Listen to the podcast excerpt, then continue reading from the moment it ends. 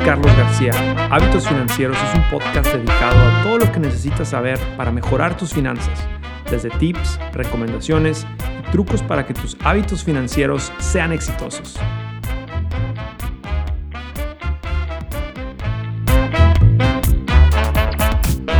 Más importante aquí en FinHabits es ayudarte a ti a desarrollar buenos hábitos financieros. Y uno de esos hábitos es el tener un puntaje crediticio alto. Te voy a explicar por qué. Es un buen hábito porque te va a ayudar a obtener mejores, mejores líneas de crédito con, un más, con intereses más bajos. Te vas a ahorrar mucho dinero a lo largo, a, largo de tu vida. Entonces es un hábito financiero muy bueno. Y si no lo has pensado así, pues hoy es el día. Quiero que hoy empieces a trabajar en tu puntaje crediticio. Em, y es, a, veces, a se nos olvida, ¿no? En este país es fácil vivir y te ofrecen el crédito muy fácil, no te das cuenta y tú vas construyendo quizá un historial crediticio pero malo. O no te das cuenta y estás pagando eh, tasas de interés muy alto. Entonces es, es, es, es importante tener ese historial crediticio cuando vas a hacer una compra muy grande, por ejemplo, si estás a punto de comprar una casa o un carro, pero también es importante cuando vas a pedir una, una póliza de seguro de un carro. Eso, el, historial crediticio, un buen historial crediticio te puede dar mejor, mejor tarifa. El día de hoy te voy a contar, te voy a platicar cuáles son esos tres consejos que yo recomiendo para crecer y mejorar ese puntaje de crédito. Ya les mencioné que el tener un buen puntaje de crédito es un buen hábito financiero y les voy a dar un ejemplo. primero que nada les voy a explicar qué es ese puntaje de crédito, ¿no? El puntaje de crédito o el FICO o FICO score es como las entidades financieras analizan eh, qué tan probable es que tú les vas a pagar un préstamo. Entonces, este número es muy importante y se necesita tener. Y esa es una de las formas como ellos analizan qué tan probable es que tú les vas a pagar. El puntaje varía entre 300 y 850. Si tú tienes un puntaje debajo de los de 620, entonces estás considerado subprime. Quiere decir que tú estás en el, grupo donde es menos probable que vas a pagar el préstamo. Si estás arriba de 620, entonces eres prime. Hay que estar eh, arriba de 620. Si estás arriba de 720, entonces vas por muy, muy buen camino. El beneficio de tener un puntaje prime es que puedes acceder a mejores préstamos con intereses más bajos. ¿Y quién calcula los puntajes de crédito? Son, son tres agencias. Es TransUnion, Equifax y Experian. Estas tres agencias eh, están calculando tu puntaje de crédito y te dan acceso a ti cada año de pedir ese reporte gratis. Entonces, hazlo. Si no lo has hecho, recuerda que tú vas con las tres agencias y tú les puedes pedir tu puntaje de crédito cada año gratis. Si no lo has hecho, por favor, no se te olvide eso. Así es, así es como empezamos. Y luego la, la parte más importante es que una vez que ya sabes en dónde estás, de ahí puedes empezar a mejorar. FinHabits, la app que te ayuda a desarrollar mejores hábitos financieros. Con FinHabits puedes comenzar a invertir desde 20 dólares a la semana y es muy sencillo. Tienes la flexibilidad de hacer depósitos y retiros cuando tú quieras. Descarga FinHabits desde tu teléfono móvil y sé parte de la app financiera en español más confiada en los Estados Unidos.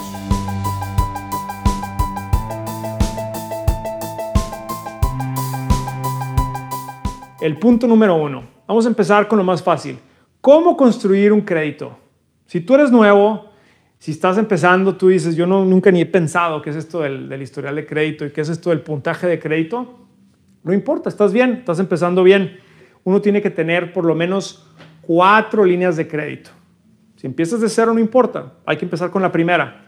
Y aquí lo, que, lo recomendable, lo que puedes ir haciendo para construir tu puntaje es acudir a una institución financiera que te ofrezca un producto que es especializado para crecer tu puntaje o para desarrollar tu puntaje de crédito. Eh, hay tarjetas de crédito garantizadas, hay préstamos para generar crédito y esta es una, una forma muy, muy buena de ir construyendo tu crédito poco a poco. Si ya tienes algo de crédito y ya, ya, ya llevas un tiempo construyendo ese crédito, entonces lo que tienes que pensar es que para irlo mejorando, tienes que empezar a diversificar esas líneas de crédito. O sea, si ya tienes cuatro líneas de crédito, entonces diversifica las líneas de crédito. ¿A qué me refiero? si tienes eh, tarjeta de crédito, no estoy diciendo que saques más tarjetas de crédito. De hecho, si sacas tarjetas de crédito el mismo año, eso te va a afectar tu puntaje de crédito.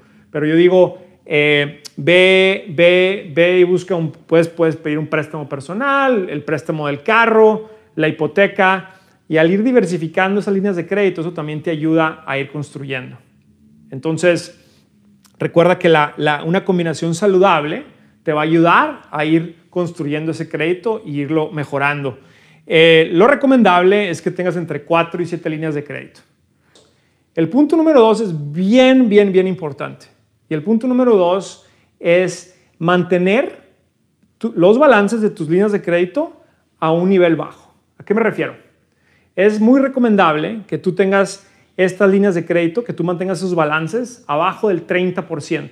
Y mejor si puedes, abajo del 10%. Quiere decir que si tienes una tarjeta de crédito que te ofrece una, una línea de crédito de 5 mil dólares y tú estás y tú tienes 2 mil dólares ahí en la tarjeta, entonces tú tienes una utilización del 50%. ¿Ok? Eso se reporta a, a las agencias de crédito cada mes y el tener una utilización muy alta te va a afectar. Entonces trata de reducir esa utilización y trata de mantenerla abajo del 30%. Tú puedes pagar las tarjetas de crédito, en el caso de las tarjetas de crédito, tú lo puedes pagar más, más veces que ellos te dicen que lo pagues cada mes, tú puedes pagar cada semana, aunque sean pagos chiquitos. Otra cosa que puedes ir haciendo es no solamente paga el mínimo, paga más del mínimo si puedes. Trata de reducir esa utilización, ¿no? Trata de bajarla abajo del 30%.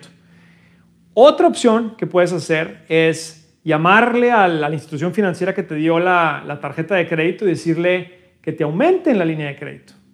O sea que si tenías una línea de crédito de 4 mil dólares, dile que te la suban a 6 mil, pero, pero pídeles que no te vayan a hacer una revisión de tu, de historial de crédito, lo que se le llama un hard check, porque eso, eso sí te va a afectar. Diles que te suban la línea de crédito, pero que lo hagan sin hacer la revisión.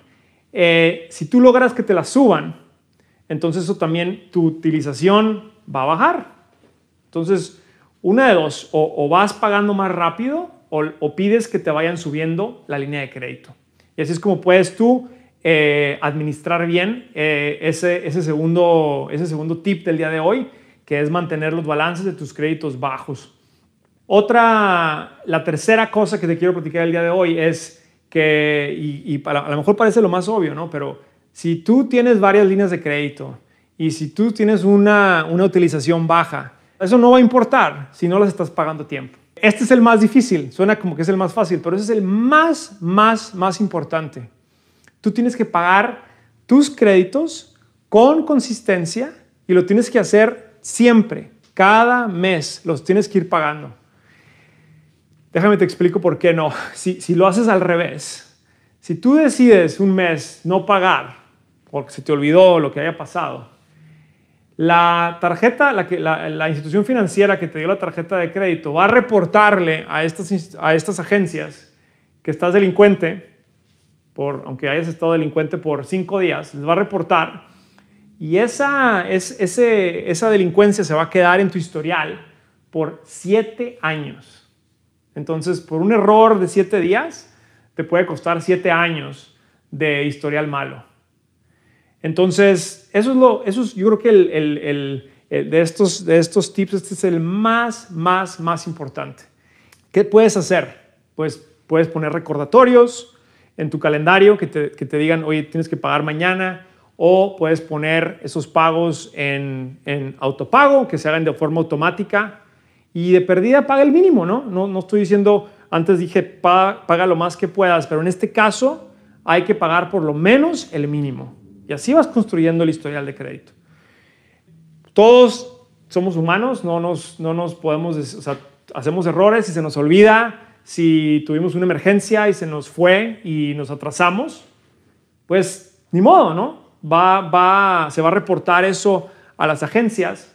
Lo que yo te recomiendo que hagas es que les llames y les digas, tuve una emergencia, ya me atrasé, me atrasé estos días, pero te voy a pagar el día de hoy, me voy a poner al corriente y pídeles por favor que quiten esa delincuencia que se reportó. Es muy importante.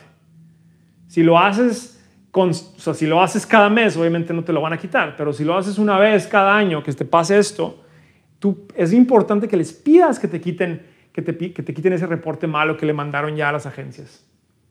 Entonces eso es, eso es muy, muy, muy importante. El, el, y es importante que tengas que estés al corriente con tus pagos en todo tipo de préstamos, ¿no? Tarjetas de crédito, préstamos personales, carro, todos, todos se reportan. Como conclusión, hay que pensar cuál es el puntaje de crédito que tenemos. ¿Cuál es tu puntaje? Si estás abajo de 620, no hay bronca, no te preocupes, se puede hacer algo. De hecho, si estás abajo de 620 y si sigues estos tres consejos que te di, es probable que con el tiempo vas a, puedes subir unos 50, 100 puntos entonces, si, tú estás pensando en hacer una compra grande y lo vas a hacer en dos años, tienes tiempo para arreglar tu crédito. Y empieza ya. Ahora, si estás tú arriba de 620, si estás entre 620 y 720, muy, muy bien, vas por muy buen camino. Pero recuerda que entre más subas, vas a tener acceso a mejores líneas de crédito. Entonces trata de llegar a los 800.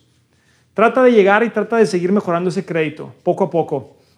Eh, es importante que, nosotros los latinos entendamos que el crédito determina muchas cosas en este país y es importante que lo hagamos, que empecemos a mejorarlo el día de hoy. Y también recuerda que si no has bajado el app de FinHabits, hazla hoy, la puedes bajar desde el Google Play Store o del App Store y, y estamos aquí. Nos vemos a la próxima.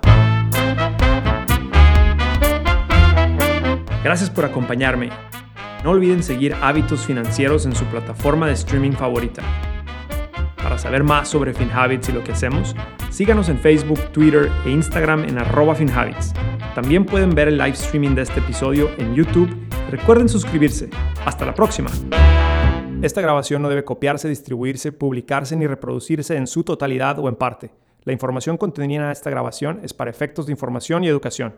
FinHabits o sus entidades afiliadas no proporciona ningún consejo o recomendación financiero, legal o fiscal en esta grabación y no están dando asesoramiento de inversiones.